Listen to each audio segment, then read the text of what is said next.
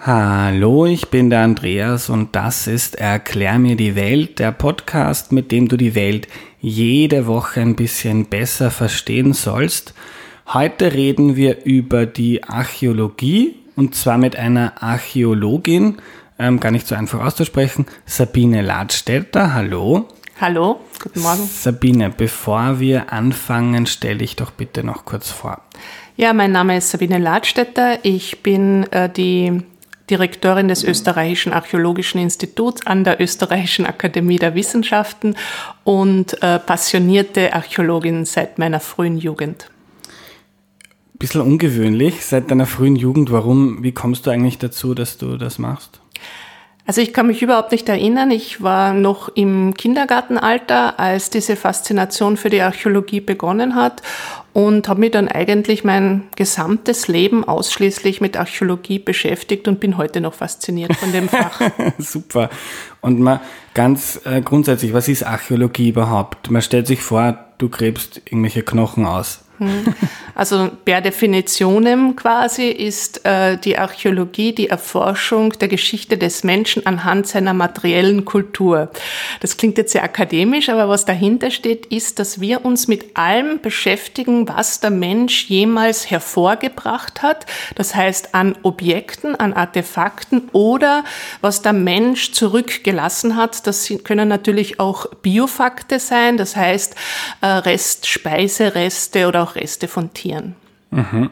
Ähm, ich habe in den Medien, ich habe ein bisschen gegoogelt über dich und du hast dann mal erzählt, dass du als Studentin am Hemmerberg bei einem Fund dabei warst. Ähm, kannst du uns darüber was erzählen? Ich habe, äh, wie gesagt, schon sehr früh mit Ausgrabungen begonnen, weil ich halt so begeistert war, schon als Schülerin in den Ferien. Da gibt es ja sehr viele Möglichkeiten für Praktika. Äh, da habe ich einfach gelernt, was eigentlich eine Ausgrabung ist, wie eine Ausgrabung funktioniert. Äh, und dann während meines Studiums war ich sehr viel auf Grabungen, meistens sechs Monate im Jahr. Damals konnte man das ja noch. Da waren ja die ähm, Studienzeiten nicht so reglementiert wie heute.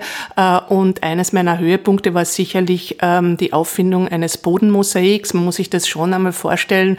Man weiß ja nicht, was die Erde verbirgt äh, und gräbt eben äh, Schichten ab, Erdschichten ab und plötzlich kam dann so ein vielfärbiger Mosaikboden zutage und das ist natürlich schon eine Sternstunde.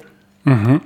Aber wie kann man sich das vorstellen? Man gräbt mit einer Schaufel, da kommen große Bagger. Wie funktioniert das? Ähm, die Grabungsarchäologie funktioniert so, dass man je nach Schicht die richtigen ähm, Werkzeuge anwendet. Also es kann durchaus sein, äh, dass auch ein Bagger zum Einsatz kommt, wenn äh, darüber eben quasi zum Beispiel moderne Schichten wie eine Straße liegen, die man noch abnehmen muss.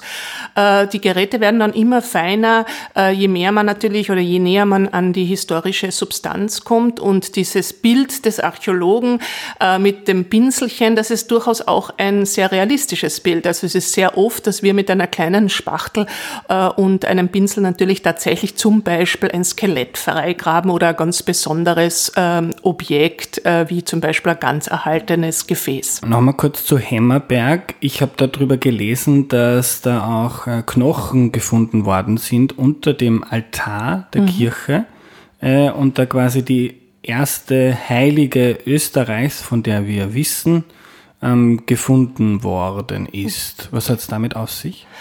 Also es war so, dass wir eben, das war die gleiche Kirche, wo wir auch das Mosaik gefunden haben, haben wir unter dem Altar eben eine Kiste gefunden und in der Kiste menschliche Knochen. Und äh, eine Niederlegung, also Deponierung von menschlichen Knochen unter Altaren ist eigentlich ein ganz sicheres Zeichen dafür, dass es sich hier um einen Menschen handelt, der als Heiliger oder Heilige äh, verehrt äh, wurde. Und wer wurde in der Frühkirche denn als Heilige verehrt? Es handelt sich in dem Fall um eine Frau. Das sind Menschen, die für ihren Glauben äh, verstorben sind, die das Martyrium erlitten hat. Jeder von uns kennt den Begriff Märtyrer, ja. Und das kommt eben aus der frühen Kirche, wo man tatsächlich tatsächlich für seinen Glauben eben das Leben lassen musste. Mhm. Und wie kann man sich das vorstellen? Ihr habt das unter dem Altar, Altar gefunden. Ähm, ihr habt einfach begonnen, die Kirche, äh, den Boden auf der, Ki der Kirche aufzubrechen. Also ganz grundsätzlich ist es ja so, dass die Archäologen äh, in vielen Fällen ähm, nicht wissen, was sie ausgraben, aber eine sehr genaue Vorstellung von dem haben, wo sich etwas verbirgt, weil äh, sehr häufig zeichnet sich das auch in der modernen Landschaft ab. Also äh, ganz einfach gesprochen Geländekanten, die man nicht natürlich erkennen kann, äh, nicht äh, natürlich erklären kann, äh, die sind vom Menschen gemacht. Also darunter muss sich etwas verbergen. Was heißt Geländekante? Was? Eine, einfach eine Kante zum Beispiel in einem Hang Verlauf, ja, wo es nicht natürlich verläuft, sondern mhm. wirklich eine scharfe Kante sich abzeichnet. Äh, das ist dann vom Menschen gemacht. Darunter verbirgt sich sicherlich eine Mauer. Und wenn man ein bisschen archäologisch geschult ist, äh, ich muss ja dazu sagen, man ist ja dann schon so äh, geprägt. Also wenn ich wandern gehe, dann schaue ich immer, ist das eine natürliche Kante oder eine künstliche Kante? Und ähm, äh, ja, wenn man ähm, zum Beispiel einen, ein Areal sich ansieht, wo man schon, sich schon vorstellen kann, dass sich da was verbirgt und dann tatsächlich auf so etwas trifft, dann sind das natürlich genau die Punkte, wo man dann mit einer Grabung äh, beginnt. Also es ist nicht so, dass wir ins Blaue äh, hinein ausgraben. Und in dem Fall war es auch so. Wir haben schon gewusst, da verbirgt sich ein Gebäude nicht gewusst haben wir natürlich, dass sich eine Kirche verbirgt mit einem hervorragenden Erhaltungszustand, wobei der Altar als solcher nicht mehr erhalten war. Der war komplett zerstört, zerschlagen, denn diese Kirchen in unserem Raum, im Alpenraum, äh, sind eben am Ende der Römerzeit, also um 600 nach Christus, von einwandernden äh, Awaren und Slawen, die zu dieser Zeit noch nicht christianisiert äh, waren, zerstört worden. Mhm. Und jetzt findet ihr da in einem Schrein, glaube ich, habt ihr das gefunden, Knochen. Interessant, die Archäologin freut sich. Ähm, ähm, wie geht man dann vor? Ich glaube, ihr habt ja dann noch ähm, für mich abstruse Dinge rausgefunden, wie ich habe drüber gelesen. Ähm, die, die Frau hat wahrscheinlich schon in ihrer Kindheit Krankheiten, viele Krankheiten gehabt, hat wahrscheinlich Zeit ihres Lebens sehr schwer gearbeitet. Wie findet man das mit einem Haufen fast 2000 Jahre alter Knochen heraus? Ich glaube, da ist ganz wichtig, äh, was Grundsätzliches zu sagen, was Archäologie ausmacht. Denn viele Leute, die das von außen betrachten, glauben ja, ähm, dass für uns das Finden oder der Fund so dieser Höhepunkt ist. Das ist es aber nicht. Der Höhepunkt unserer Arbeit ist die Erkenntnis. Und diese Erkenntnis kann oft sehr schnell gehen. Das kann im Moment des Findens sein. In dem Fall wussten wir sofort, das sind menschliche Knochen. Das erkennen Archäologen auch. Ja.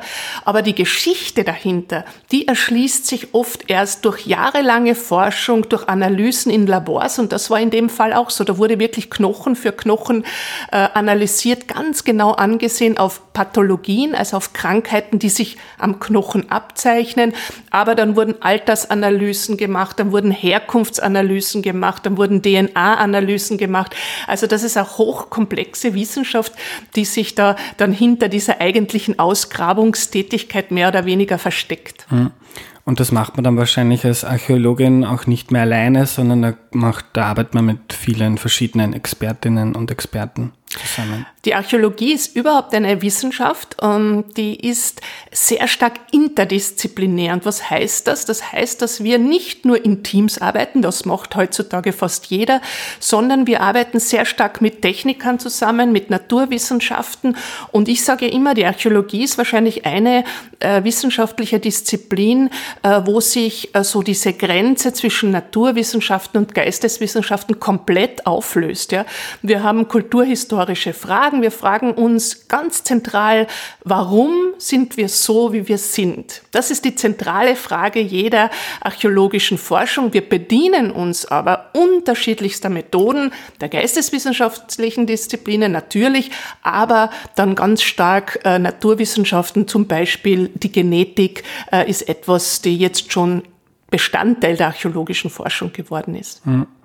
Du meintest vorher, du hast schon sehr früh begonnen, dich mit diesen Themen zu beschäftigen, auch warst auch bei Grabungen dabei und sagtest, ähm, früher ist das noch einfacher gegangen, sechs Monate, wo zu graben heute ist das stärker reglementiert. Warum gibt es da andere Regeln heute?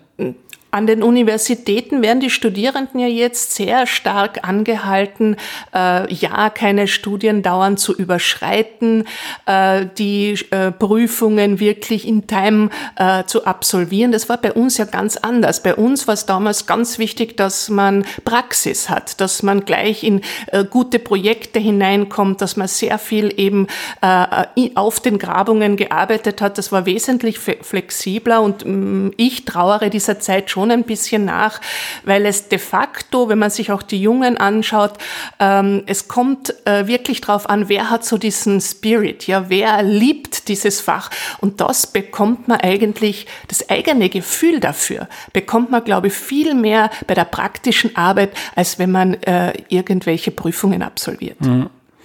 Ähm, kommen wir zu deinem, ich glaube, Steckenpferd zu Ephesus. Ähm, mal ganz grundsätzlich, was, was machst du da und was ist eigentlich Ephesus? Ja, Ephesus ähm, ist ein Zentralort äh, der europäischen Menschheitsgeschichte.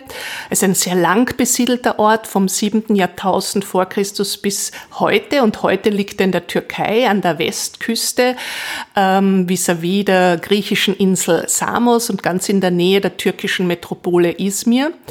Äh, und in der Antike beheimatete äh, Ephesus eines der wichtigsten Heiligtümer. Die ephesische Artemis war eine ganz mächtige Gottheit, die den ganzen Mittelmeerraum beherrscht hat.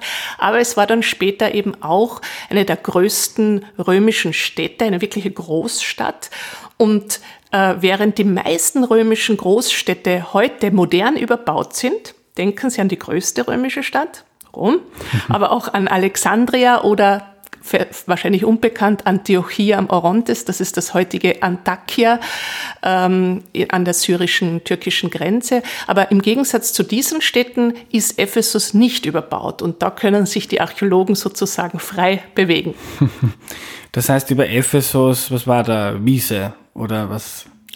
Also Ephesus wurde nach der Aufgabe der Stadt im äh, Mittelalter verschüttet durch äh, Erosionsmaterial und ist zum Teil auch aufgrund äh, Klimaschwankungen auch versumpft. Also wir haben es sowohl mit äh, Erdmaterial zu tun, aber dann auch mit einem sehr starken Marschland und einer dichten Vegetation wie ein Urwald. Mhm. Und äh, seit wann machst du das dort? Seit wann bist du dort aktiv? Also ich äh, habe ähm, 1995 dort begonnen, also es ist schon sehr, sehr lange Zeit, war als Postdoc äh, in den ersten Jahren dann dort, dann als Grabungsassistentin und die Leitung der Grabungen habe ich seit äh, 2008. Und, und was hast du, das sind jetzt fast 25 Jahre, was, was hast du da herausgefunden über diese bedeutende ähm, alte Stadt? Was haben, was haben wir gelernt durch die Forschung?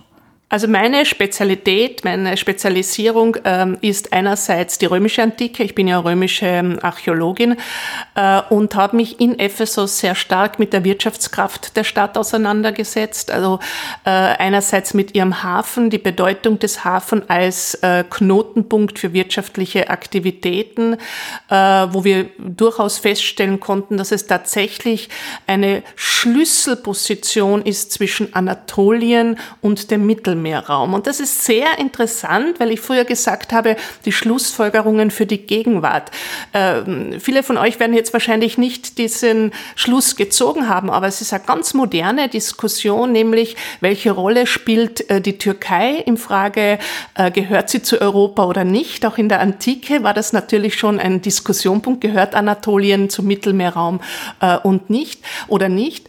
Und äh, dann die zweite Frage natürlich ist, äh, wie wichtig ist äh, dieser Raum eben für die Sicherheit des Mittelmeerraums. Dessen waren sich schon die Römer bewusst, haben viel darüber diskutiert und wir diskutieren heute ganz die gleiche Frage, wenn es um den Grenzschutz in der Ägäis geht. Ja. Und wenn man jetzt äh, dann nach Ephesus fährt oder geht, ähm, wie kann man sich das vorstellen? Das ist ein Riesengebiet, das habt ihr abgesteckt, da darf wahrscheinlich niemand hin. Äh, Nein, Ephesus ist offen. Ephesus ist 365 Tage im Jahr offen, allerdings natürlich nicht das gesamte Areal. Mhm. Also es gibt Bereiche, die sind für Touristen äh, zugänglich, die sind auch aufbereitet. Da gibt es auch sehr viele Wiedererrichtungen. Wir nennen das Anastylosen. Also da stehen die Gebäude heute wieder aufrecht, sind wieder aufgebaut worden. Ähm, und ein Rundgang dauert je nach Interesse zwischen einer Stunde und drei Tagen. Also das kann man sich Mit dir wahrscheinlich drei Tage. Mindestens, ja. Und äh, es gibt aber natürlich viele Bereiche, die sind nicht zugänglich und können gar nicht begangen werden, weil sie zum Beispiel dichtest überbaut sind. Mhm. Äh, überwuchert sind, Entschuldigung. Ja. Ähm, wenn man, wenn man jetzt in, die, in den großen Blick auf die Archäologie werfen, was sind, gibt es so große zentrale Erkenntnisse, die wir darüber gewonnen haben, wie wir leben? Eine, eine sehr große Frage. Na, ich glaube, das ist die Wurzel der Archäologie. Warum, das habe ich mich selbst auch, frage mich das auch immer wieder, warum fasziniert Archäologie so? Ja, und ich glaube, es sind zwei Punkte. Äh, die Archäologie erklärt eben, was ich schon gesagt habe, woher wir kommen und warum wir so sind, wie wir sind. Und das sind ganz elementare Bedürfnisse des Menschen, das zu wissen.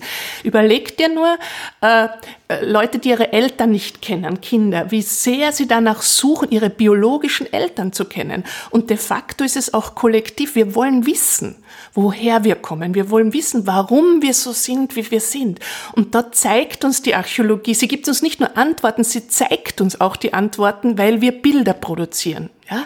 Und wir leben in einer sehr visuellen Welt und deswegen äh, ist die Archäologie natürlich sehr, wie soll ich sagen, leicht konsumierbar. Ist auch eine Gefahr dieser Wissenschaft.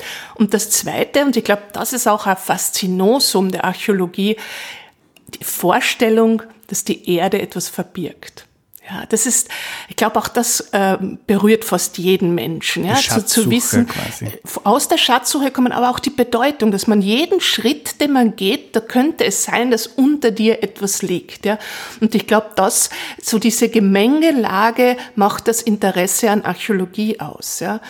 Und wenn du jetzt mir jetzt fragst, äh, was äh, kann die Archäologie beitragen? Ich glaube, dass von der Archäologie sehr viel Gelassenheit ja, abgeleitet werden kann, indem man eben aufzeigt, dass praktisch alle Themen, mit denen wir uns heute beschäftigen, haben Menschen auch in der Vergangenheit beschäftigt und so unterschiedlich die Lebensumstände waren.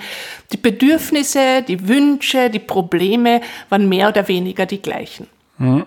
Ähm, Gibt es äh, eine andere große Frage?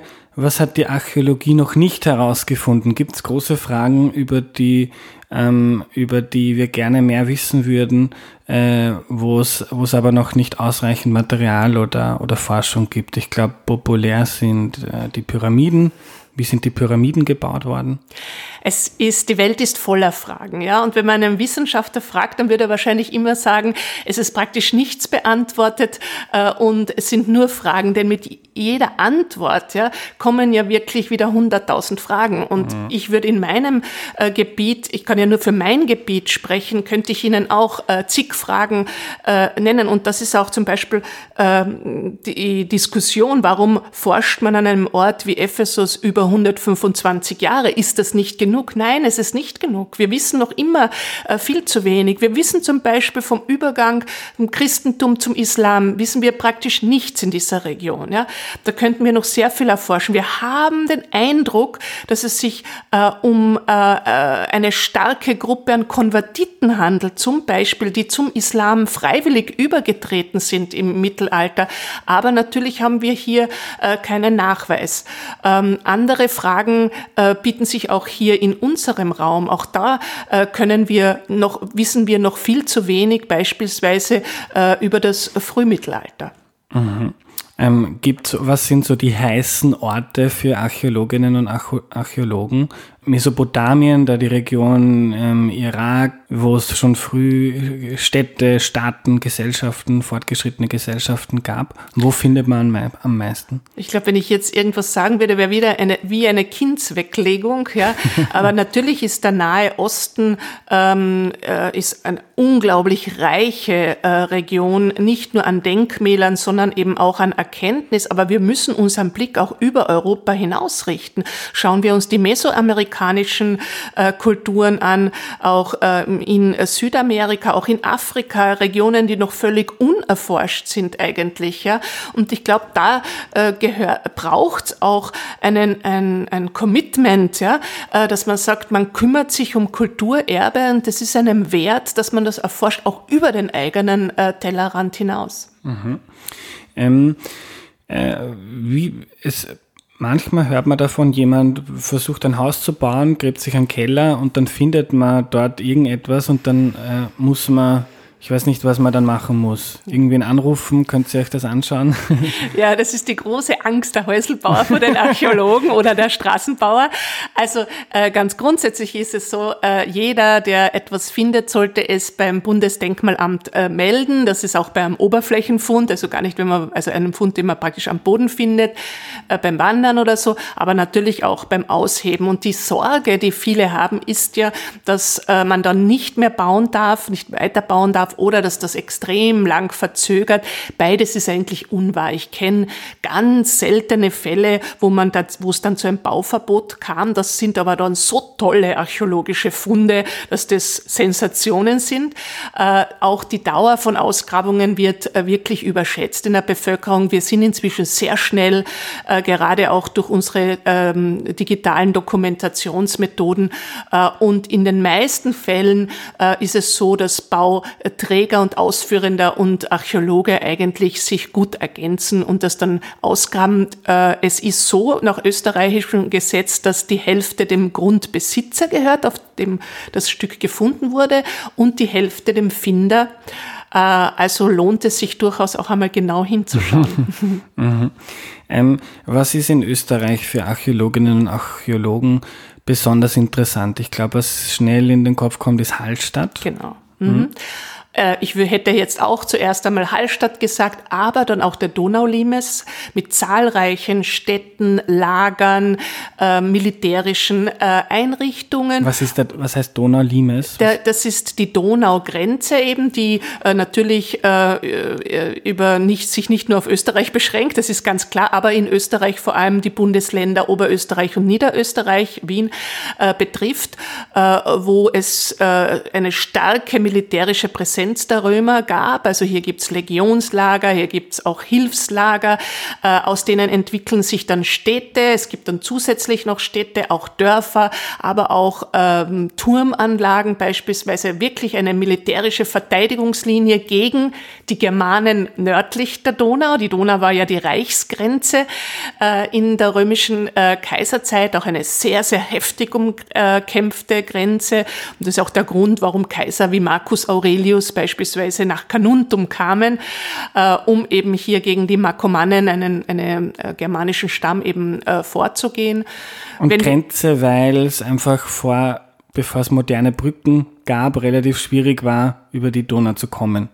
In der Antike natürlich sind natürliche Grenzen, sprich große Seen, äh, Flüsse, aber auch Berge natürlich wesentlich leichter zu verteidigen als künstliche äh, Grenzen. Äh, bei den Flüssen ist es aber natürlich auch interessant, wir haben ja viele Belege, dass das Zusammenleben zwischen Germanen und Römern eigentlich ein sehr gutes war. Es ist ja wie heute, wenn man das sagt, die Menschen haben sich ja verstanden. Es gab ja Brücken über die Donau, es gab sehr viel Handel. Ähm, wir wissen von Römern, die nach Germanien gingen, um eben äh, Rohstoffe zu holen, vor allem auch Sklaven beispielsweise, aber auch das blonde Haar der Germanen, wissen wir, dass das verkauft wurde und in Rom Höchstpreise erzielt mhm. hat, um Kunsthaar der Römerinnen aufzupeppen quasi. Ja. Äh, andererseits haben die Römer äh, Silbergeschirr, aber auch Keramikgeschirr nach Germanien geliefert und es sind dann immer wieder politische Probleme zwischen äh, dem äh, römischen Kaiserhaus und den germanischen Fürsten, die zu Kriegen äh, geführt haben. Mhm. Ganz kurz zur Hallstatt. Warum sollte man Hallstatt kennen? Äh, Hallstatt ist natürlich aufgrund seiner Bedeutung des Salzabbaus über Jahrtausende einer der wichtigsten Fundorte Österreichs. Es ist auch sehr, sehr gut erforscht. Es ist sehr äh, gut äh, besichtigbar. Ich würde das auch jedem raten, ähm, wenn er nach Hallstatt kommt, eben ganz besonders eben den anti, äh, prähistorischen und antiken Bergbauer eben dort anzusehen. Und man darf nicht vergessen, es ist eines der wichtigsten Rohstoffe, Stoffe, die der Alpenraum produziert hatte und durch die er eben auch wirklich äh, im gesamten europäischen Raum in der Prähistorie äh, Bekanntheit erreicht hat, das Salz. Mhm. Ähm, kommen wir in die Gegenwart. Wie weit in die Gegenwart ähm, schauen Archäologinnen und Archäologen? Jetzt haben wir viel über die Antike gesprochen und Dinge, die vor mhm. vielen hundert oder tausend Jahren passiert sind. Ja, wir haben äh, über die Antike gesprochen. Wir müssten eigentlich zurückgehen. Ich habe wenig über die Urgeschichte gesprochen, bis hin zum Paläolithikum. Da gibt es übrigens in Österreich auch ganz, ganz tolle äh, Forschungen in Was Nieder- und Oberösterreich. Das ist die Altsteinzeit, also die Zeit, wo der Mensch eben noch nicht sesshaft war. Ähm, und aber natürlich geht es auch bis in die Gegenwart. Es gibt Industriearchäologie, die sich tatsächlich auch äh, mit der materiellen Kultur, zum Beispiel der 60er, 70er Jahre äh, beschäftigt, wo wir andere Datierungsobjekte zum Beispiel haben. Datierung ist ja bei uns ganz was Wichtiges. Wie weiß man, wie alt etwas ist? Ja? Und äh, wenn wir zum Beispiel in industriearchäologisch eine Müllhalde ausgraben, dann gibt's eben ähm, die Schichten nach äh, der äh, ähm, Erfindung oder Einführung der Colaflasche oder davor. Ja? Und da kann man das ganz genau datieren. Mhm. Ähm, jetzt leben wir in einer Zeit, in der sehr vieles schriftlich digital dokumentiert ist, alles, was passiert über jeden Menschen, gibt es einen Eintrag mhm. bei einem Amt. Ähm, macht sich die Archäologie dann jetzt mit der Zeit irgendwann obsolet, wenn man in tausend Jahren wissen will, was im Jahr 2000 war? Ähm, braucht man dann eigentlich die Archäologie irgendwann gar nicht mehr? Glaubst du, dass äh, das, was wir hier gerade produzieren, tausend Jahre überstehen wird? Vermutlich nicht. ich glaube, das ist die zentrale Frage. Wie nachhaltig äh, sind äh, Dokumentationsmethoden? Es gilt für die äh, Vergangenheit genauso wie für die Gegenwart natürlich. Ähm, die, der Artefakte sind wir uns sicher. Also, und da können wir uns auch, man braucht sich nur umschauen und sagen, was wird für, von uns materiell bleiben? Was hinterlassen wir der Nachwelt? Danke, liebe Sabine.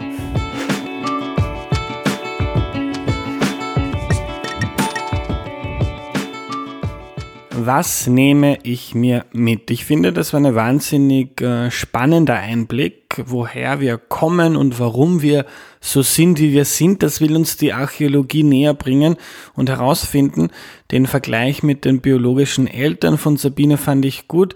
Wenn jemand nicht weiß, wer sein Vater oder sein, seine Mutter ist, haben die meisten ein großes Bedürfnis danach, das herauszufinden und so ist das auch Kollektiv als Menschheit und die Geschichte und die Archäologie helfen uns dabei. Ephesus ist ein sehr spannendes Projekt, anders wie andere früher sehr bedeutende Städte wie Rom oder Alexandria ist es nicht mit modernen Städten überbaut, sondern liegt frei und kann daher gut erforscht werden. Auch witzig fand ich, dass bei Sabine auch beim Wandern die Archäologin durchkommt, etwa wenn es in einem Hang eine Kante gibt, ein Hinweis darauf, dass er, dass er nicht natürlich verläuft, sondern Menschen das verändert, manipuliert haben, also etwa, dass unterhalb eine Mauer liegt. Wenn ihr etwas Interessantes findet, dann dem Bundesdenkmalamt Bescheid geben, nicht nur weil das historisch vielleicht wichtig ist, sondern auch weil die Hälfte des Funds dem gehört, der das Land besitzt. Also bei der nächsten Baustelle Augen auf. Das war die heutige Folge. Danke an alle, die Erklär mir die Welt unterstützen. Namentlich genannt werden die neuen Unterstützerinnen und Unterstützer wieder im Februar. Ich bin nämlich gerade auf Urlaub und gar nicht in Österreich. Es kommt aber trotzdem jede Woche eine Folge, denn ich habe sie schon 2019 aufgenommen, schon geschnitten und nach und nach einprogrammiert. Wenn du Erklär mir die Welt schätzt, schau mal auf www.erklärmir.at vorbei Dort kannst du mich und das Projekt unterstützen. Bis zum nächsten Mal. Tschüss.